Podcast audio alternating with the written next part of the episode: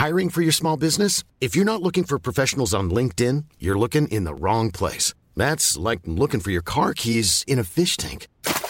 LinkedIn helps you hire professionals you can't find anywhere else, even those who aren't actively searching for a new job but might be open to the perfect role. In a given month, over 70% of LinkedIn users don't even visit other leading job sites. So start looking in the right place. With LinkedIn, you can hire professionals like a professional. Post your free job on linkedin.com slash people today. Esto es República H. La información más de lo que pasa en el interior de la República. Con el punto de vista objetivo, claro y dinámico de Blanca Becerril.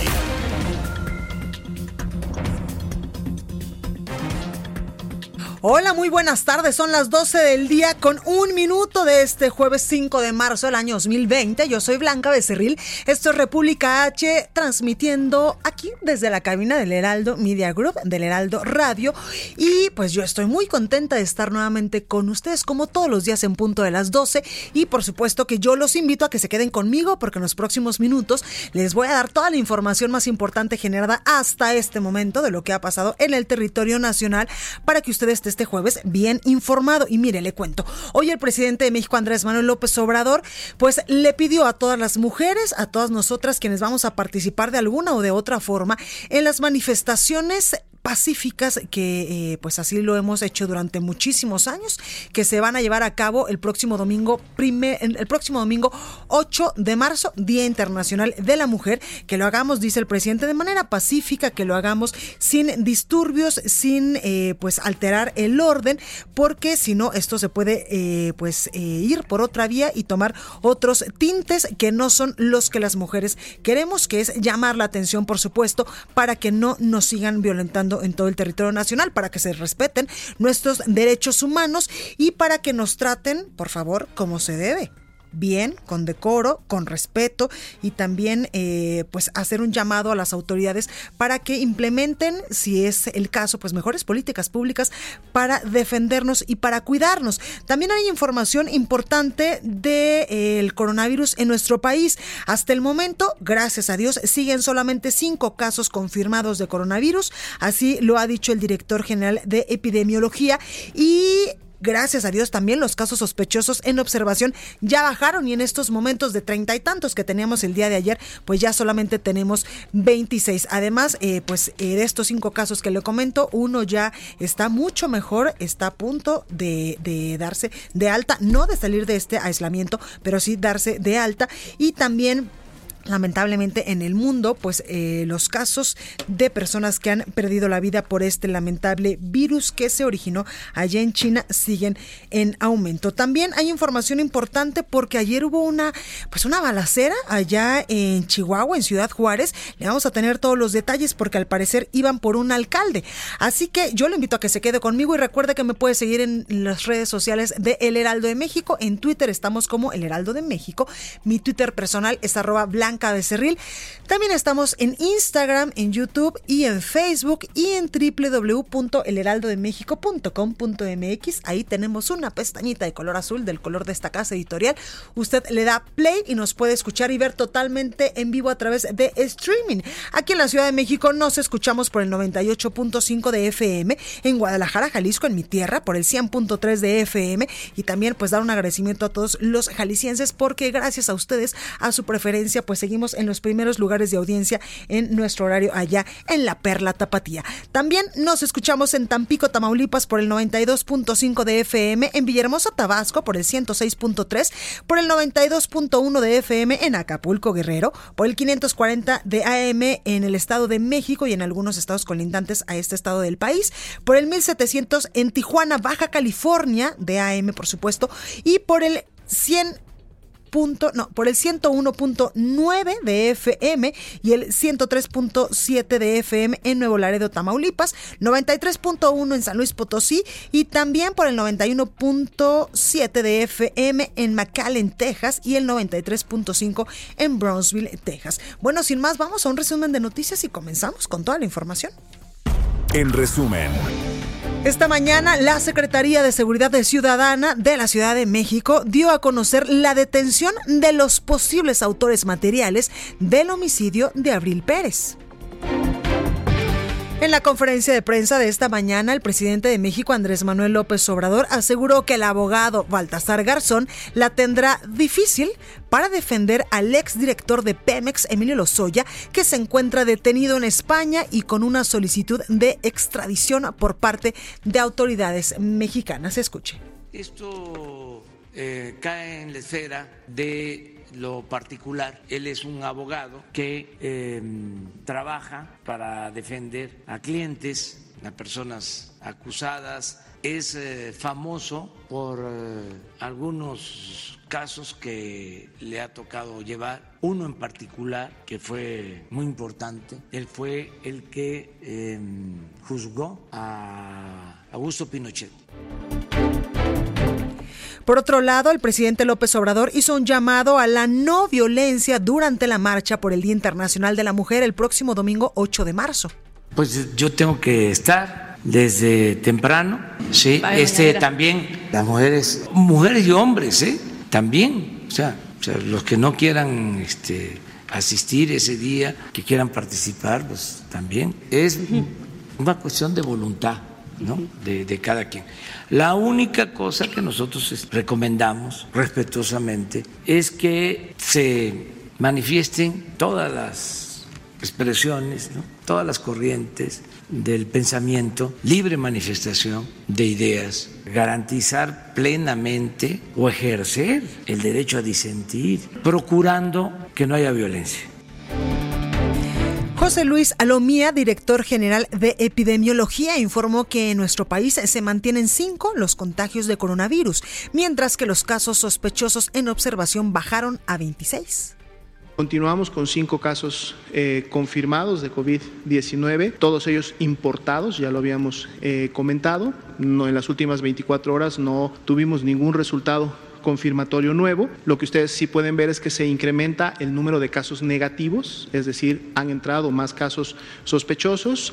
Varios de ellos se han negativizado a través de los resultados, por lo que ahora tenemos 112 negativos y bueno, del saldo quedan 26 casos sospechosos. Este jueves a nivel internacional se reporta un saldo de más de 3.200 muertos por el nuevo coronavirus y más de 92.000 contagios. La Organización Mundial de la Salud lamentó que una larga lista de países no está haciendo lo suficiente para combatir el coronavirus. La nota del día. Bueno, pues comenzamos, arrancamos con toda la información y vámonos en este momento hasta Chihuahua porque se reportó una balacera en la zona del estacionamiento del Aeropuerto Internacional de Ciudad Juárez y Federico Guevara nos tiene todos los detalles. Federico, ¿cómo estás? Adelante. Muy buenos días. Efectivamente, ha sido una nota que ha captado mucho la atención para propios y extraños, ya que lo que comenzó como una amenaza, un atentado que muchos calificaron o tipificaron como un acto terrorista, pues fue una simple balacera que generó una persona herida casuísticamente eh, por el simple hecho de estar en el Aeropuerto Internacional de Ciudad Juárez y otra persona de la tercera edad que falleció víctima de un paro cardíaco por la impresión. Pero más allá de eso, eh, ya más o menos se sabe lo que fue el móvil de lo que sucedió en Ciudad Juárez. Básicamente, eh, el lunes asesinaron al hijo del alcalde de la ciudad de Aldama, Chihuahua, de Villahumada, Chihuahua, perdón, localizado unos 110 kilómetros al sur de la fronteriza ciudad Juárez. El día de ayer, el alcalde iba a transportar al cuerpo de su hijo a Sinaloa para darle sepultura.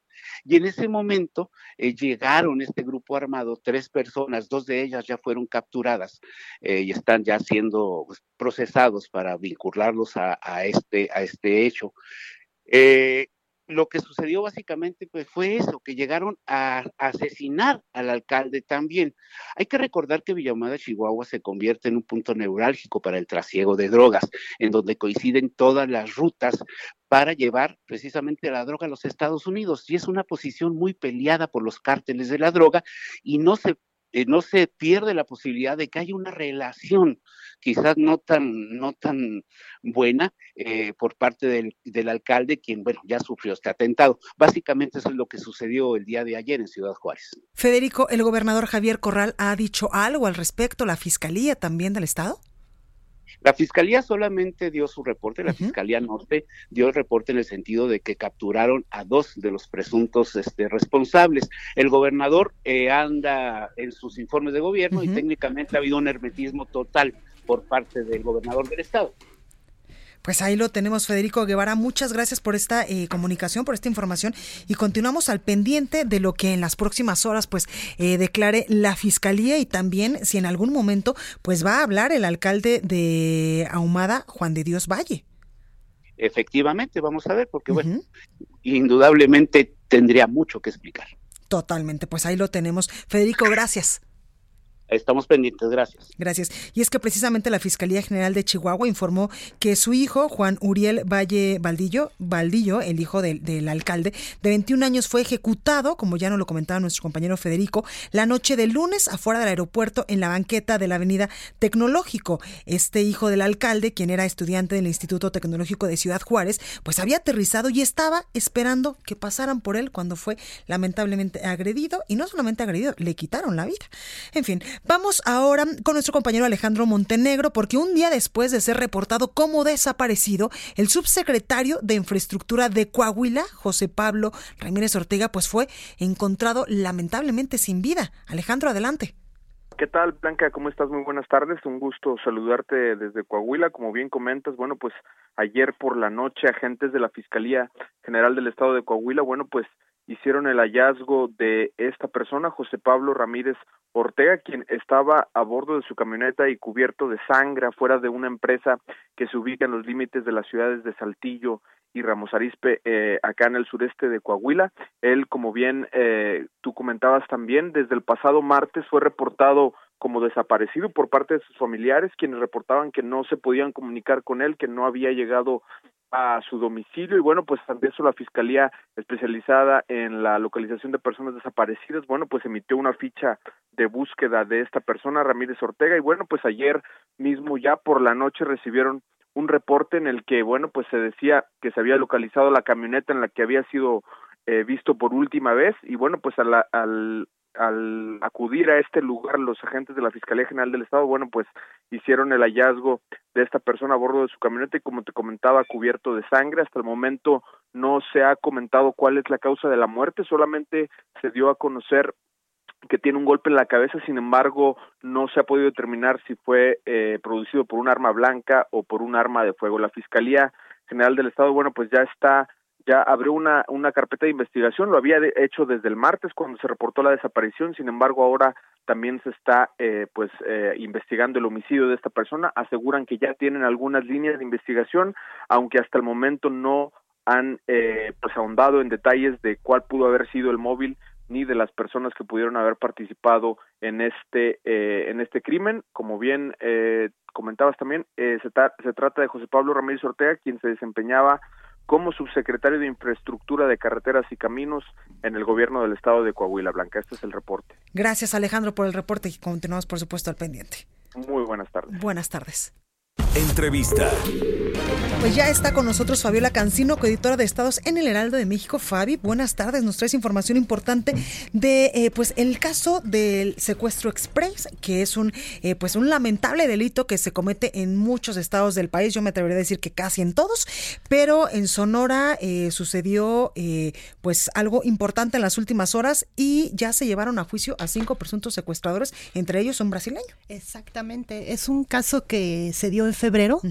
la Agencia Ministerial de Investigación Criminal de Sonora eh, eh, montó todo un operativo para poder ubicarlos y tenerlos. Tenían secuestrada a una familia y desde el 25 de febrero fueron detenidos estos, estos cinco personas, entre ellos, como bien comentas, un brasileño y también una mujer estaba en, en este grupo. Exactamente. Y en este sentido, eh, Fabi, tenemos a Claudia Indira Contreras Córdoba, ella es titular de la Fiscalía General de Justicia del Estado de Sonora.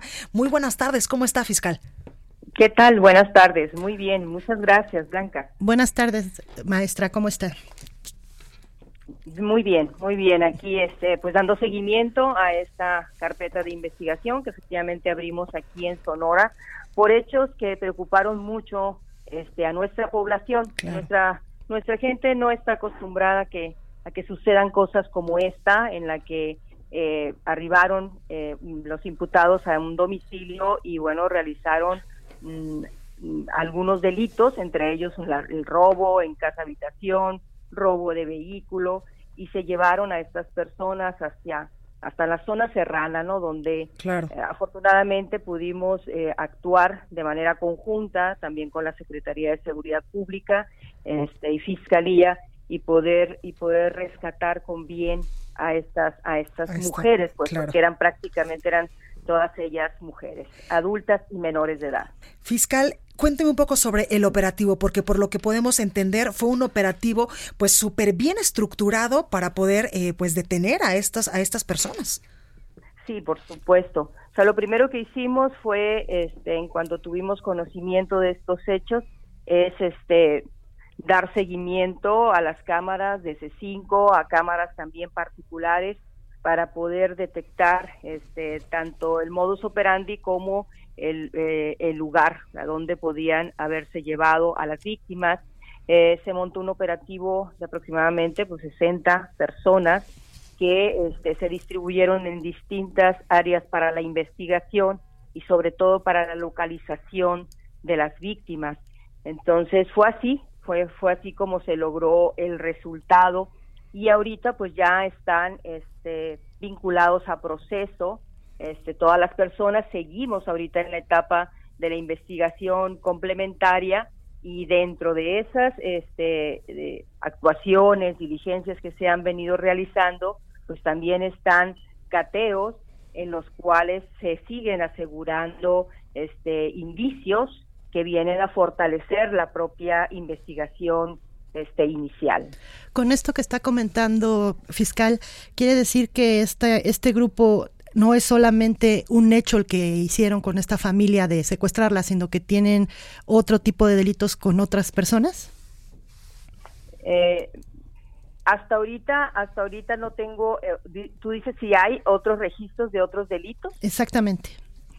Hasta ahorita, fíjate, no tengo el dato de que, de que haya ya este, documentos con los cuales podamos acreditar ya este, delitos anteriores que hayan cometido las personas, pero todavía estamos en una etapa de investigación donde estamos recabando mayores datos de prueba. Claro. Eh, fiscal, con base en esto que nos dice la estrategia que está implementando el gobierno de Sonora para eh, pues erradicar estos delitos que, como usted nos lo dice, pues normalmente no se cometían allá en Sonora, como son el secuestro express, el robo con violencia a casa habitación, la posesión de vehículos robados, asociación delictuosa, entre muchos otros. ¿Cuál es la estrategia que están siguiendo?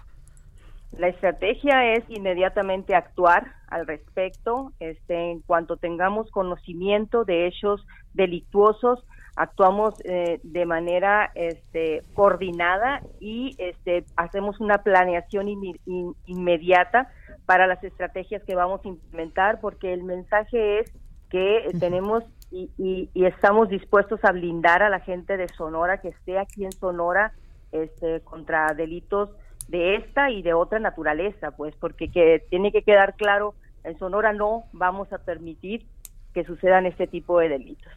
Comentaba que ya están vinculados a proceso estas cinco personas. Entre ellas llama la atención que hay un, personaje originario de Brasil. Eh, ¿Se ha acercado, no sé, la Embajada de Brasil o a alguien para ver qué pasa? Esa es una pregunta. Y la otra, ya una vez vinculados a proceso, ¿qué es lo que sigue? ¿Están ellos en prisión preventiva y qué es lo que sigue? ¿El desahogo de pruebas? ¿Cuánto tiempo pueden permanecer ahí para este que se comprueben los cuatro delitos por los que están acusados? No lo sé. Bueno, este sí, tenemos cinco personas vinculadas a proceso, solo una de ellas fue detenida en flagrancia y precisamente es la persona originaria de Brasil.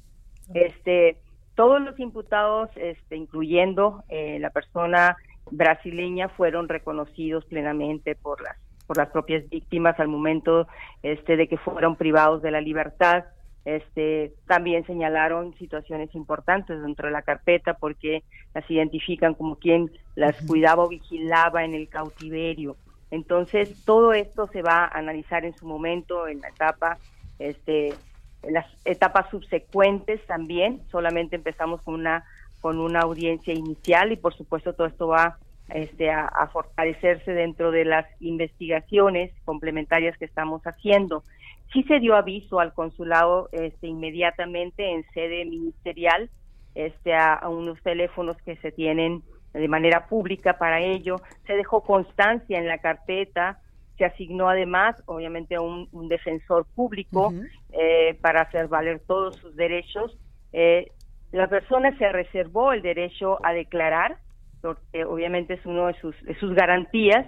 Eh, se le respetó todo, todo este, todos sus derechos. Igualmente, en la audiencia inicial estuvo acompañado de un este, traductor y, y, después también se insistió por parte del mismo juez de control este, dando aviso también al consulado al respecto, ¿no? Bueno, pues ahí lo tenemos, Claudia Indira Contreras, Córdoba, titular de la Fiscalía General de Justicia del Estado de Sonora. Muchas gracias por esta comunicación fiscal. Al contrario, al contrario, ustedes, este, muchas gracias por dar el seguimiento oportuno a, estos casos que, aquejan a Sonora. Y un saludo para ustedes. Gracias. Pues Muchas gracias. Seguiremos pendiente, fiscal. Ahí lo tenemos, Fabi. Y como tú nos decías, llama la atención que un brasileño esté involucrado y que, como nos lo decía la fiscal, lo agarraron con las manos en la masa. Exactamente, ni cómo, ni cómo, ni cómo ayudarlo. Exactamente, ¿no? Y pues se reservó el derecho a declarar, así que a ver. Pero algo importante es que ya le dio un aviso también a la embajada por aquello de que se pueda él decir que se violaron sus derechos humanos o que el debido proceso estuvo mal.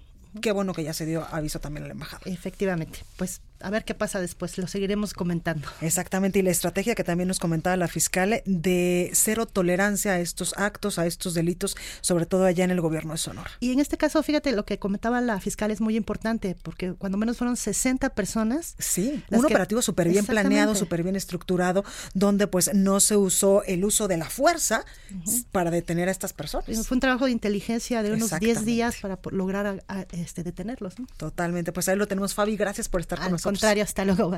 Bueno, continuamos con más información y vamos con José Ríos porque el gobernador del Estado de México, Alfredo del Mazo, y también el presidente de México, Andrés Manuel López Obrador, pues analizan un plan de movilidad para Santa Lucía, para este nuevo aeropuerto internacional que se está construyendo allá en esta base militar. Adelante, José, ¿cómo estás?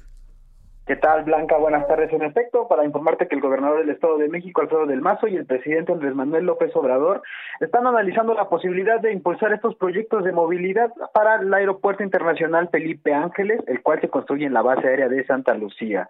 Entre los planes, el gobernador informó que existen y se analizan varias opciones en esta materia.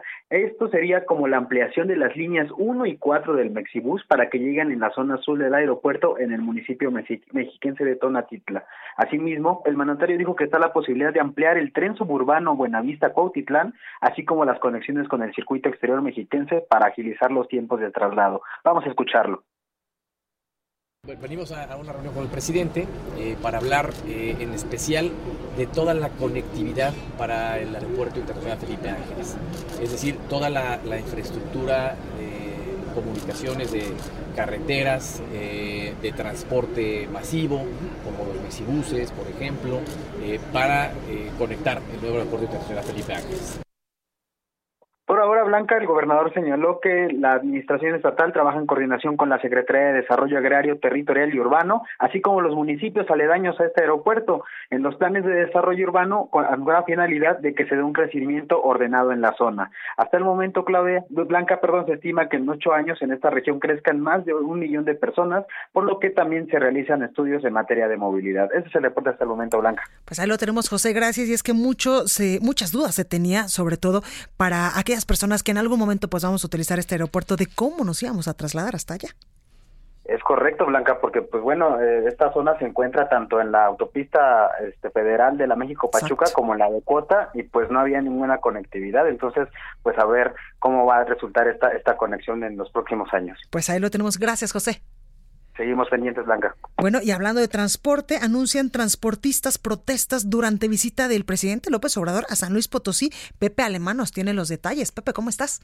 Muy bien, Blanca, muy buenas tardes. Eh, saludos desde la capital Potosí. Efectivamente, el presidente local de la Alianza Mexicana de Organizaciones de Transportistas de Carga, la MOTAC, Raúl Torres Mendoza, hizo ese anuncio que tú refieres justo a unas horas de que el presidente López Obrador arribe a la capital potosina. Se espera que el mandatario nacional llegue hoy por la noche en un vuelo comercial para mañana ya encabezar sus actividades de la gira que tiene aquí por San Luis Potosí. Sin embargo, el dirigente de Amotag, el dirigente transportista, pues eh, le lanzó varias advertencias y le amenazó que van a buscar, a esperarlo en el aeropuerto y buscar dónde va a pernoctar para manifestarse, ya que dice que hasta un 75% han aumentado los robos en, eh, al autotransporte en las carreteras eh, del país.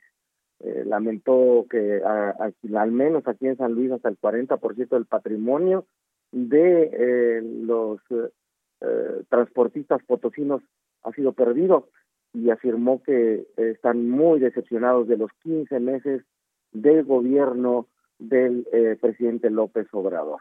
Lo conminó a que les ayude, que voltee los ojos al sector, sobre todo porque se dicen hostigados, acosados por el IN a través de, por el gobierno federal a través del IN, del Infonavit y del SAT, que les eh, eh, aplican revisiones frecuentes con el ánimo de presionarlos. Ese es el ambiente previo a la llegada del presidente López Obrador con los transportistas, eh, Blanca. Pues ahí, ahí está la información, Pepe, gracias. Buenas tardes. Bueno, esto es República H, yo soy Blanca Becerril, vamos con el sacapuntas del día de hoy, está aquí Itzel González. No se vaya que yo vuelvo con más. Saca puntas. De Guatemala a Guatepeor va el gobernador de Puebla, Miguel Barbosa. No solo acumula problemas como la inseguridad y feminicidios, sino que ahora es incapaz de intervenir en los bloqueos a vías ferroviarias que hace más de una semana mantienen maestros. Parece ignorar el impacto económico que eso genera con tal de apoyar, dicen, a un líder en proceso de reinvención. La comisaria Patricia Rosalinda Trujillo se mantiene como coordinadora operativa de la Guardia Nacional, es decir, no ha sido separada del cargo tras darse a conocer que compró en 480 millones un software cuyo costo regular es de 20 millones. La Secretaría de Seguridad, sin embargo, coadyuva con la ASF en las investigaciones a la extinta Policía Federal.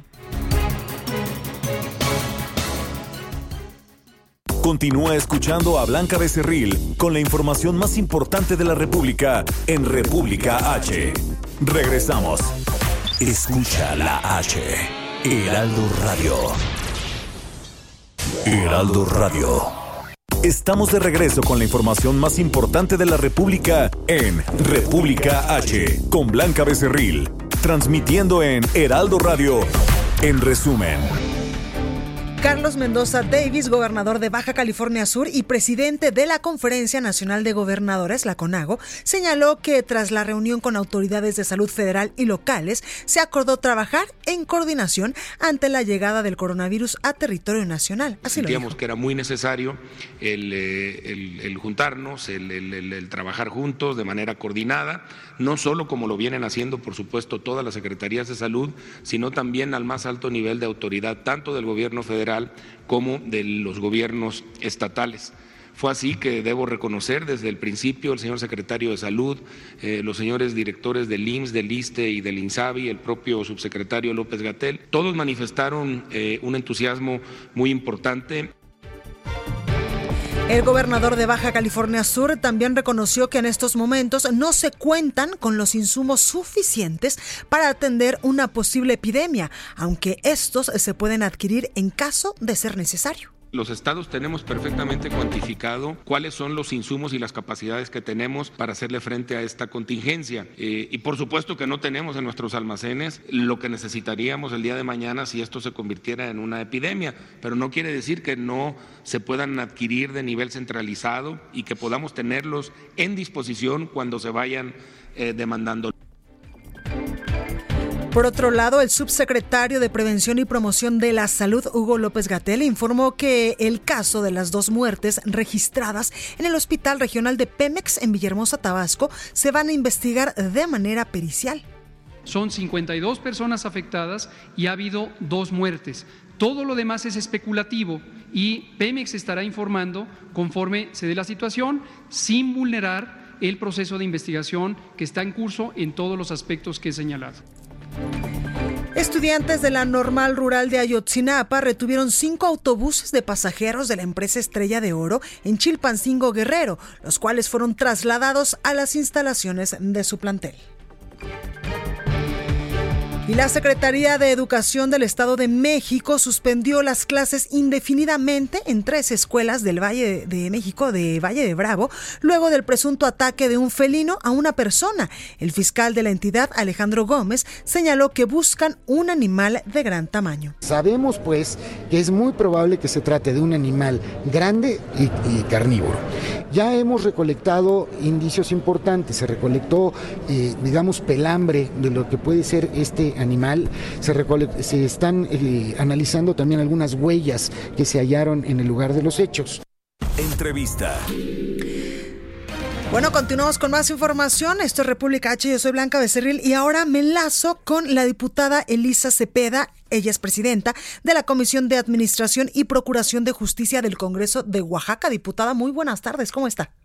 Buenas tardes, Blanca. Muy contenta de estar contigo y con tu auditorio. Gracias, diputada. Bueno, pues mucho se ha hablado en este espacio informativo y también eh, ha trascendido en noticias a nivel nacional el lamentable caso de María Elena, de esta saxofonista que lamentablemente pues fue agredida con ácido y por ello pues el Congreso de Oaxaca ha modificado el Código Penal estatal para aumentar penas contra quienes o quien ataque a mujeres con agentes químicos. ¿Verdad que sí, diputada? Cuéntenos es, de qué correcto.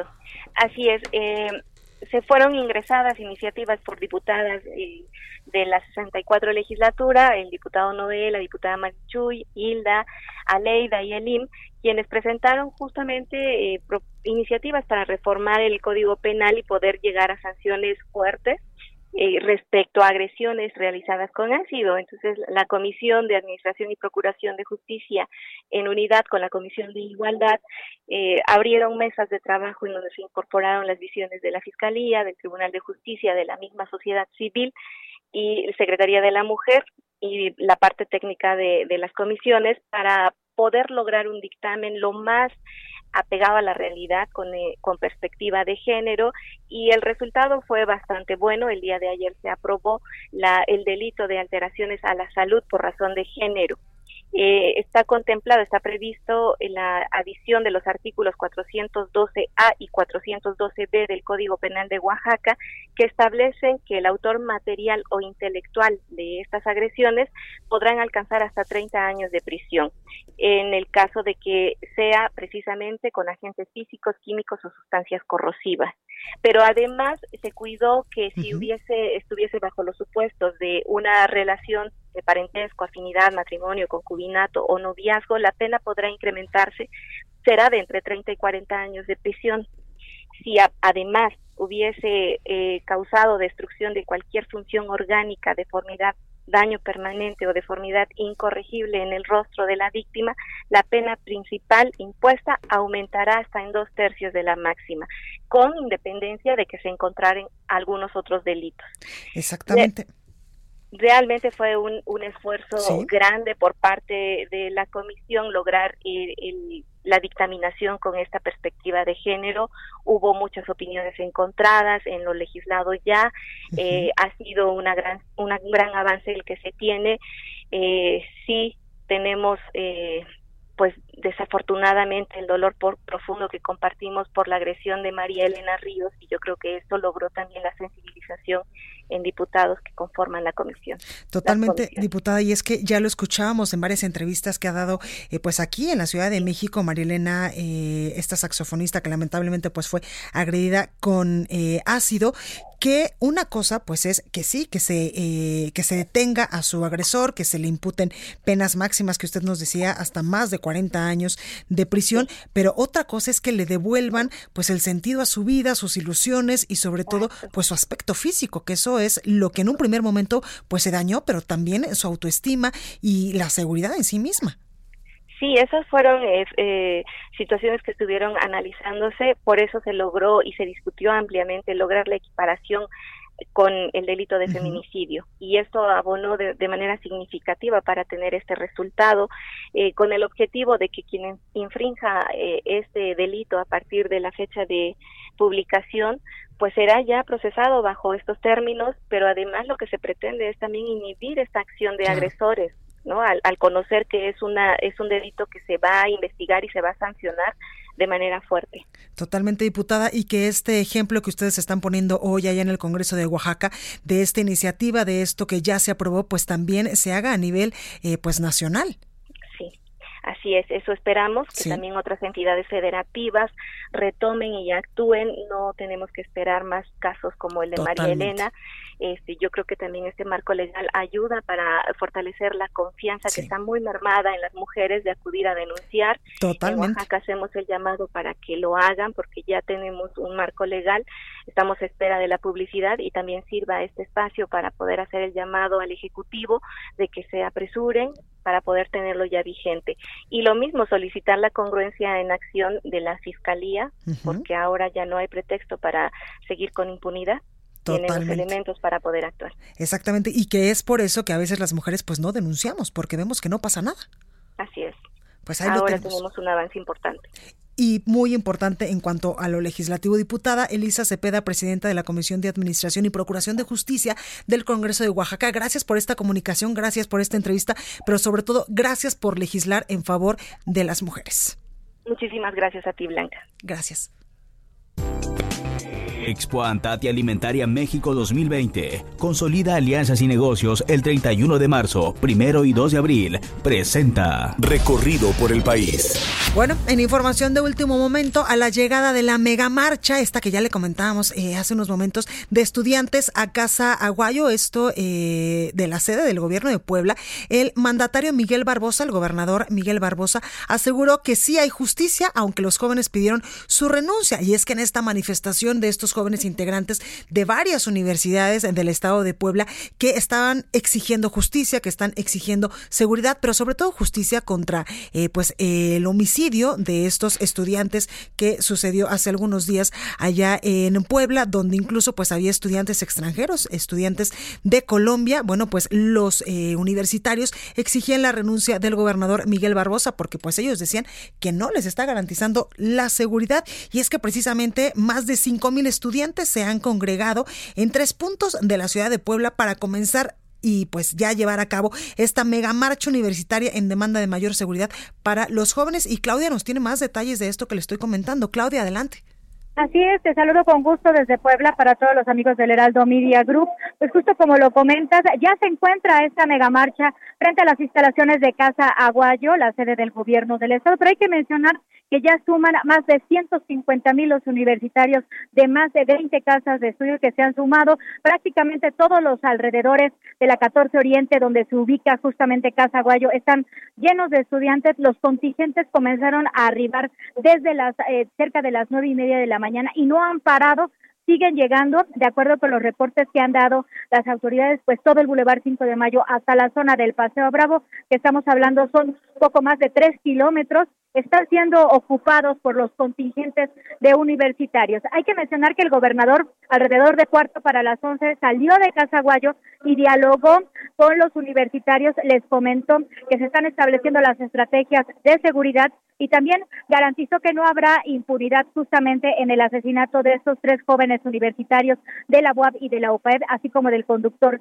de Uber. También pidió que se integrara una comisión de jóvenes para poder dialogar con ellos, lo que sucedió 20 minutos después, alrededor de las 11.20 de la mañana, pues ingresaron seis estudiantes representantes principalmente de la UAB y de la UPAED, entraron en compañía con el secretario de Gobernación David Méndez que salió a recibirlos y desde ese momento hasta ahora se encuentran al interior de Casaguayo, pues sosteniendo esta plática con el mandatario. Pero los contingentes no han parado de llegar. Las consignas son justo las que tú comentas.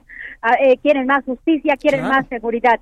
Y bueno, es realmente un hecho sin precedentes. Aquí en Puebla son más de 25 casas de estudio, alrededor, te repito, ya se calcula de más de 150 mil estudiantes. La fila no termina y todos los alrededores de Casa Guayo están prácticamente llenos de los jóvenes universitarios. Claro, pues ahí la información, Claudia Espinosa, también nos tienes eh, noticias sobre un nuevo caso lamentable de feminicidio allá en Puebla y es que asesinaron a una mujer embarazada. Así es, esto ocurrió la semana pasada justamente, y es que ella iba saliendo de una panadería, una joven en el municipio de Pautlancingo, donde, bueno, pues al salir fue apuñalada en más de 25 ocasiones. Se sabe, de acuerdo al primer peritaje y la necropsia, que, pues desgraciadamente no solamente era ella, sino también estaba embarazada, presentaba dos meses de embarazo, por lo tanto, bueno, y de acuerdo a lo que señalan sus familiares, y los testigos se está buscando a su expareja sentimental que podría ser el principal sospechoso. Hasta el momento, la Fiscalía General del Estado no tiene más reportes de esta persona y bueno, desafortunado incidente. De acuerdo con el Secretariado Ejecutivo del Sistema Nacional de Seguridad, llevamos siete casos en el mes de enero ya eh, completamente tipificados como feminicidio, pero de acuerdo con observatorios ciudadanos sumarían más de 30 mujeres las que han sido asesinadas en lo que va del 2020 aquí en Puebla. Pues ahí lo tenemos, Claudia gracias por esta comunicación. Estamos pendientes. Muy buena tarde. Y es que ya lo mencionaba nuestra compañera eh, Claudia Espinosa que el tema de los feminicidios pues sigue eh, dando lamentablemente información allá en Puebla. Y sobre este tema, pese a tener pues pruebas como videos, confesiones expresas, sangre incluso en las pertenencias de los agresores y tener identificados los lugares en los que fueron asesinadas, las autoridades dejaron en libertad a 105 feminicidas por diversas irregularidades y negligencia. La investigación Feminicidas Libres, publicada por la organización Mexicanos contra la Corrupción y la Impunidad, da cuenta de la incompetencia de las autoridades para obtener condena para quienes mataron a miles de mujeres en los últimos seis años. Ahí la información un primer momento pues es lamentable que nos estén violentando y después cuando la autoridad pues detiene a estos presuntos agresores, a estos presuntos feminicidas, feminicidas por negligencia, por falta de pruebas o por vicios en el famoso proceso, pues los dejan en libertad. Bueno, continuamos con más información. Vamos con Leti Ríos porque estudiantes de la Facultad de Ciencias Políticas y Sociales de la UAM aseguran que no hay fecha para levantar el paro indefinido. Leti, ¿cómo estás? Hola, ¿qué tal, Blanca? Buenas tardes. Efectivamente, eh, alumnos eh, de la Facultad de Ciencias Políticas y Sociales de la Universidad Autónoma del Estado de México, la UAM, aseguraron que levantarán el paro indefinido una vez que las autoridades de la institución den respuesta a su pliego petitorio con acciones que garanticen la completa seguridad de los alumnos. Sin embargo, Blanca señalaron que el pliego petitorio está en construcción, que lo están elaborando para darle sustento jurídico y que no tienen fecha de entrega eh, de este a Rectoría. En total, hasta el momento son seis las facultades de la máxima casa de estudios mexiquense que se mantienen en paro indefinido. La primera desde el pasado viernes 21 de febrero, eh, la Facultad de Ciencias de la Conducta, de la Conducta FACICO, cuando se dieron a conocer eh, la difusión de fotografías íntimas de alumnas que fueron subidas a una página de internet sin su consentimiento. Y bueno, posteriormente se fueron sumando otras cinco facultades por denuncias de acoso sexual, tanto de profesores como de algunos compañeros. La, eh, la UAM ya informó que en atención a estas denuncias por hostigamiento y violencia sexual, hasta el momento han suspendido a 18 profesores de 10 planteles universitarios. Sin embargo, los alumnos de esta Facultad de Ciencias Políticas y Sociales, en una conferencia de prensa realizada por mujeres, aseguraron que eh, el despido de los tres profesores de esta facultad se dio antes del paro. Ellos dijeron que no basta con que sean despedidos, quieren que sean inhabilitados para que ya no puedan dar clases en otros planteles de la UAM ni de ninguna otra institución educativa. Y Blanca, bueno, pues eh, eh, continúa este paro, continúa este movimiento de estudios y eh, las estudiantes dicen que también lo que quieren es que los profesores señalados por acoso sexual en los diferentes tendederos de denuncia que se han colocado pues que sean procesados penalmente. Sin embargo, señalaron que tienen temor, muchas alumnas tienen temor de denunciar por eh, que podrían enfrentar represalias tanto personales como académicas. Y bueno, al respecto te comento que la Fiscalía General de Justicia del Estado de México ha recibido 21 denuncias hasta el momento, 10 por acoso sexual y 11 relacionadas con la difusión de estas fotografías íntimas en Internet de las estudiantes de esta institución educativa blanca. Pues ahí lo tenemos, Leti, gracias por esta información. Muchas gracias, Blanca. Buen día. Y estos casos, lamentablemente, pues continúan y ahora separan a dos profesores de bachillerato de Oaxaca por acoso sexual. Karina García nos tiene la información. Cari, adelante. Así es, Blanca, buenas tardes. La ola de denuncias de acoso sexual, violencia de género y hostigamiento escalaron en el Colegio de Bachilleres del Estado de Oaxaca, en donde han sido separados del cargo dos profesores y un intendente. Este día, alumnas del plantel número 39 en Nazareno Etla, en la región de Valles Centrales, también alzaron la voz y protestaron ante una serie de actos que ponen en riesgo su integridad física. Las jóvenes señalaron a Jorge S. por presunto acoso sexual en contra eh, en su contra. El maestro nos ofende y nos pide mantener relaciones sexuales con él para obtener buenas calificaciones, denunciaron las jóvenes. Para exigir respeto y la intervención de las autoridades, las estudiantes colocaron desde temprana hora una serie de cartulinas en donde denunciaron este hecho. Comentarte, Blanca, que esta acción se suma a otras que emprendieron estudiantes de las escuelas número 22, 3801, 32 de Santa María Huatulco en la región de la costa, la Giaco en la Mixteca, Pueblo Nuevo y Culapan de Guerrero en la región de Valles Centrales. Ante estos hechos, la Dirección General del Cobao anunció que separó de su cargo a dos profesores, un intendente e inició diversos procedimientos en al menos cuatro de estos 68 planteles que se ubican en el estado. Comentarte que los docentes fueron identificados como José Humberto O. M. y José Manuel A. y un intendente de quien se desconoce su identidad estos pues no pueden acercarse a los planteles de Santa María, Huatulco, Tlajiaco y Cuilapan respectivamente. Finalmente te comento que la Fiscalía General del Estado, así como la Secretaría de las Mujeres de Oaxaca, los han iniciado también las investigaciones para evitar que estos casos se repiten en estos 38 planteles que cuentan en un alumnado de aproximadamente 38 mil. Eso es por pues ahí, ahí lo tenemos, Cari García. Ya al final eh, te escuchamos un poquito lejos, pero muchas gracias por esta información. Muchas gracias. Buenas tardes. Buenas tardes amplio abanico de oportunidades en proveeduría nacional e internacional para el sector restaurantero que incentiva a sus clientes. Lo esperamos en Expo Andat y Alimentaria México 2020, 31 de marzo, 1 y 2 de abril en Guadalajara. Informes en 5555 809900 y en expoantat.com.mx. Expo Antat y Alimentaria México 2020. Consolida alianzas y negocios el 31 de marzo, 1 y 2 de abril. Presentó el análisis. Pues me da muchísimo gusto saludar a Paul Hospital, analista político. Paul, ¿cómo estás? Encantado de saludarte, querida Blanca, a ti, a todo tu auditorio enorme en el mundo entero y ah, en todo el país. Oye, Paul, ya ven a visitarnos a la cabina. Ya vi que andas de gira por todos lados, pero nada más aquí no vienes. Bueno, ayer sí viniste con, uno de nuestros programas. no, sí, estuve el martes, ah, estuve el martes ahí, 10 de la noche para todos los nocturnos que siguen escuchando el radio, las noticias y los debates, muy interesante ahí. Oye, Paul, cuéntanos, el desabasto de medicamentos cómo está pegando, cómo está afectando en los estados, porque el tema de los medicamentos, incluso oncológicos, pues lamentablemente ya está cobrando algunas vidas de menores.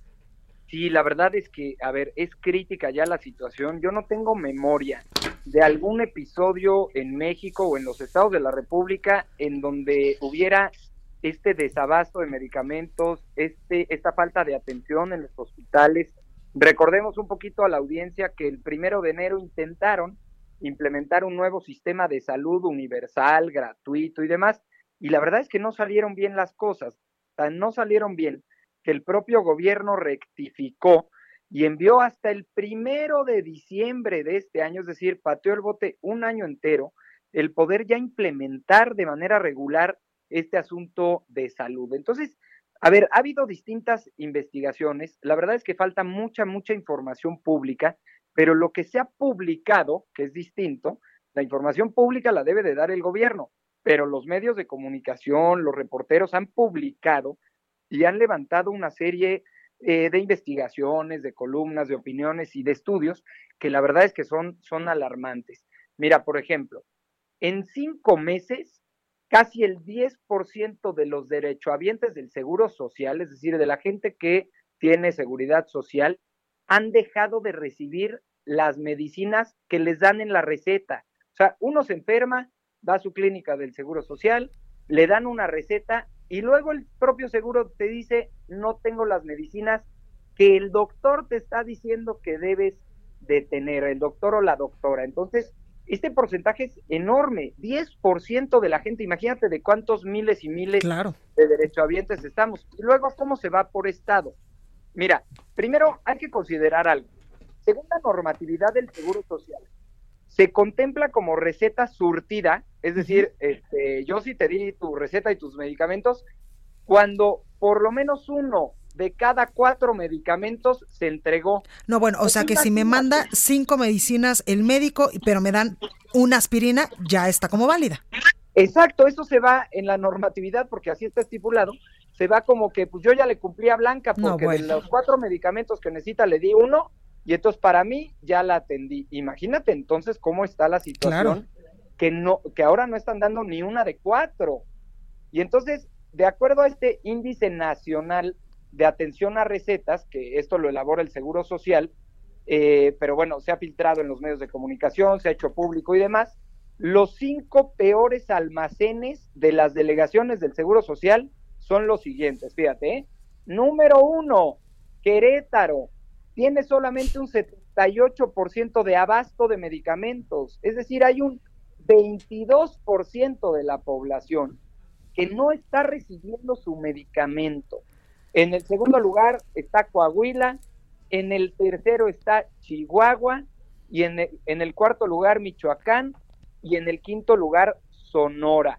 Entonces, esto oscila entre el 78% y el 83%. O sea, estás dejando a 22% de los pacientes que van al Seguro Social, que les dan su receta, no encuentran las medicinas. Ahora, ¿cuáles son los mejores? En el número uno, que sí está cumpliendo prácticamente con todo el abasto de medicamentos, tenemos a la Ciudad de México con el 99.8%, o sea, prácticamente quien se enferma en la ciudad y le dan su receta, consigue, según este parámetro, ojo, o sea, uno de cada cuatro medicamentos, ¿no? No es, no es que esté al 100. En el segundo lugar de abastecimiento tenemos Aguascalientes. En tercer lugar, el Estado de México Poniente, porque el Estado de México, al ser más grande, se divide en regiones. En cuarto lugar, Guerrero. Y en quinto lugar, Sinaloa con el 96, con el 96%. Pues Ahora, ¿qué ha pasado entonces, Blanca? Pues naturalmente, si tú vas, no te reciben, no te dan medicinas, pues te quejas, ¿estás de acuerdo? Bueno, pues en medio año, en lo que va, las quejas por faltas de medicina crecieron mil por ciento. No, bueno. por ciento al arranque de 2019. Había pues, unos mínimos de 40 denuncias al mes. Cuando terminó el año 2019, hubo más de 420 denuncias. O sea, pasamos de 40 quejas al mes a 420 quejas. Pues ahí lo tenemos. Imagínate el tamaño de problema que hay, porque no todo el mundo se queja. Sí, es claro. decir, no es que solo estos 420 no se los dieron, sino que pues van y buscan entonces eh, en alguna farmacia privada, particular, van y compran sus medicinas. Pero la gente que de plano no puede, no hay forma, va, se Pues queja. Estamos hablando de que creció mil por ciento. Entonces Pues sí hay un tenemos. problema muy grave. Claro. ¿no? Pues ahí está, Paul Hospital. Muchas gracias por este análisis. Al contrario, Blanca, encantado de saludarte, siempre a tus órdenes. Gracias, cuídate mucho. Bueno, pues hasta aquí este espacio informativo. Yo soy Blanca Becerril. Yo les espero el día de mañana en punto de las 12 con mucho más información. Quédese con la programación de El Heraldo Radio. Cuídese mucho y sea feliz. Esto fue República H, la información más importante de lo que pasa en el interior de la República, con el punto de vista objetivo, claro y dinámico de Blanca Becerril. Continúa escuchando Heraldo Radio, donde la H suena y ahora también se escucha. Una estación de Heraldo Media Group. Heraldo Radio, la HCL se comparte, se ve y ahora también se escucha. When you make decisions for your company, you look for the no brainers. If you have a lot of mailing to do, stamps.com is the ultimate no brainer. Use the stamps.com mobile app to mail everything you need to keep your business running with up to 89% off USPS and UPS. Make the same no brainer decision as over 1 million other businesses with stamps.com. Use code PROGRAM for a special offer. That's stamps.com code PROGRAM.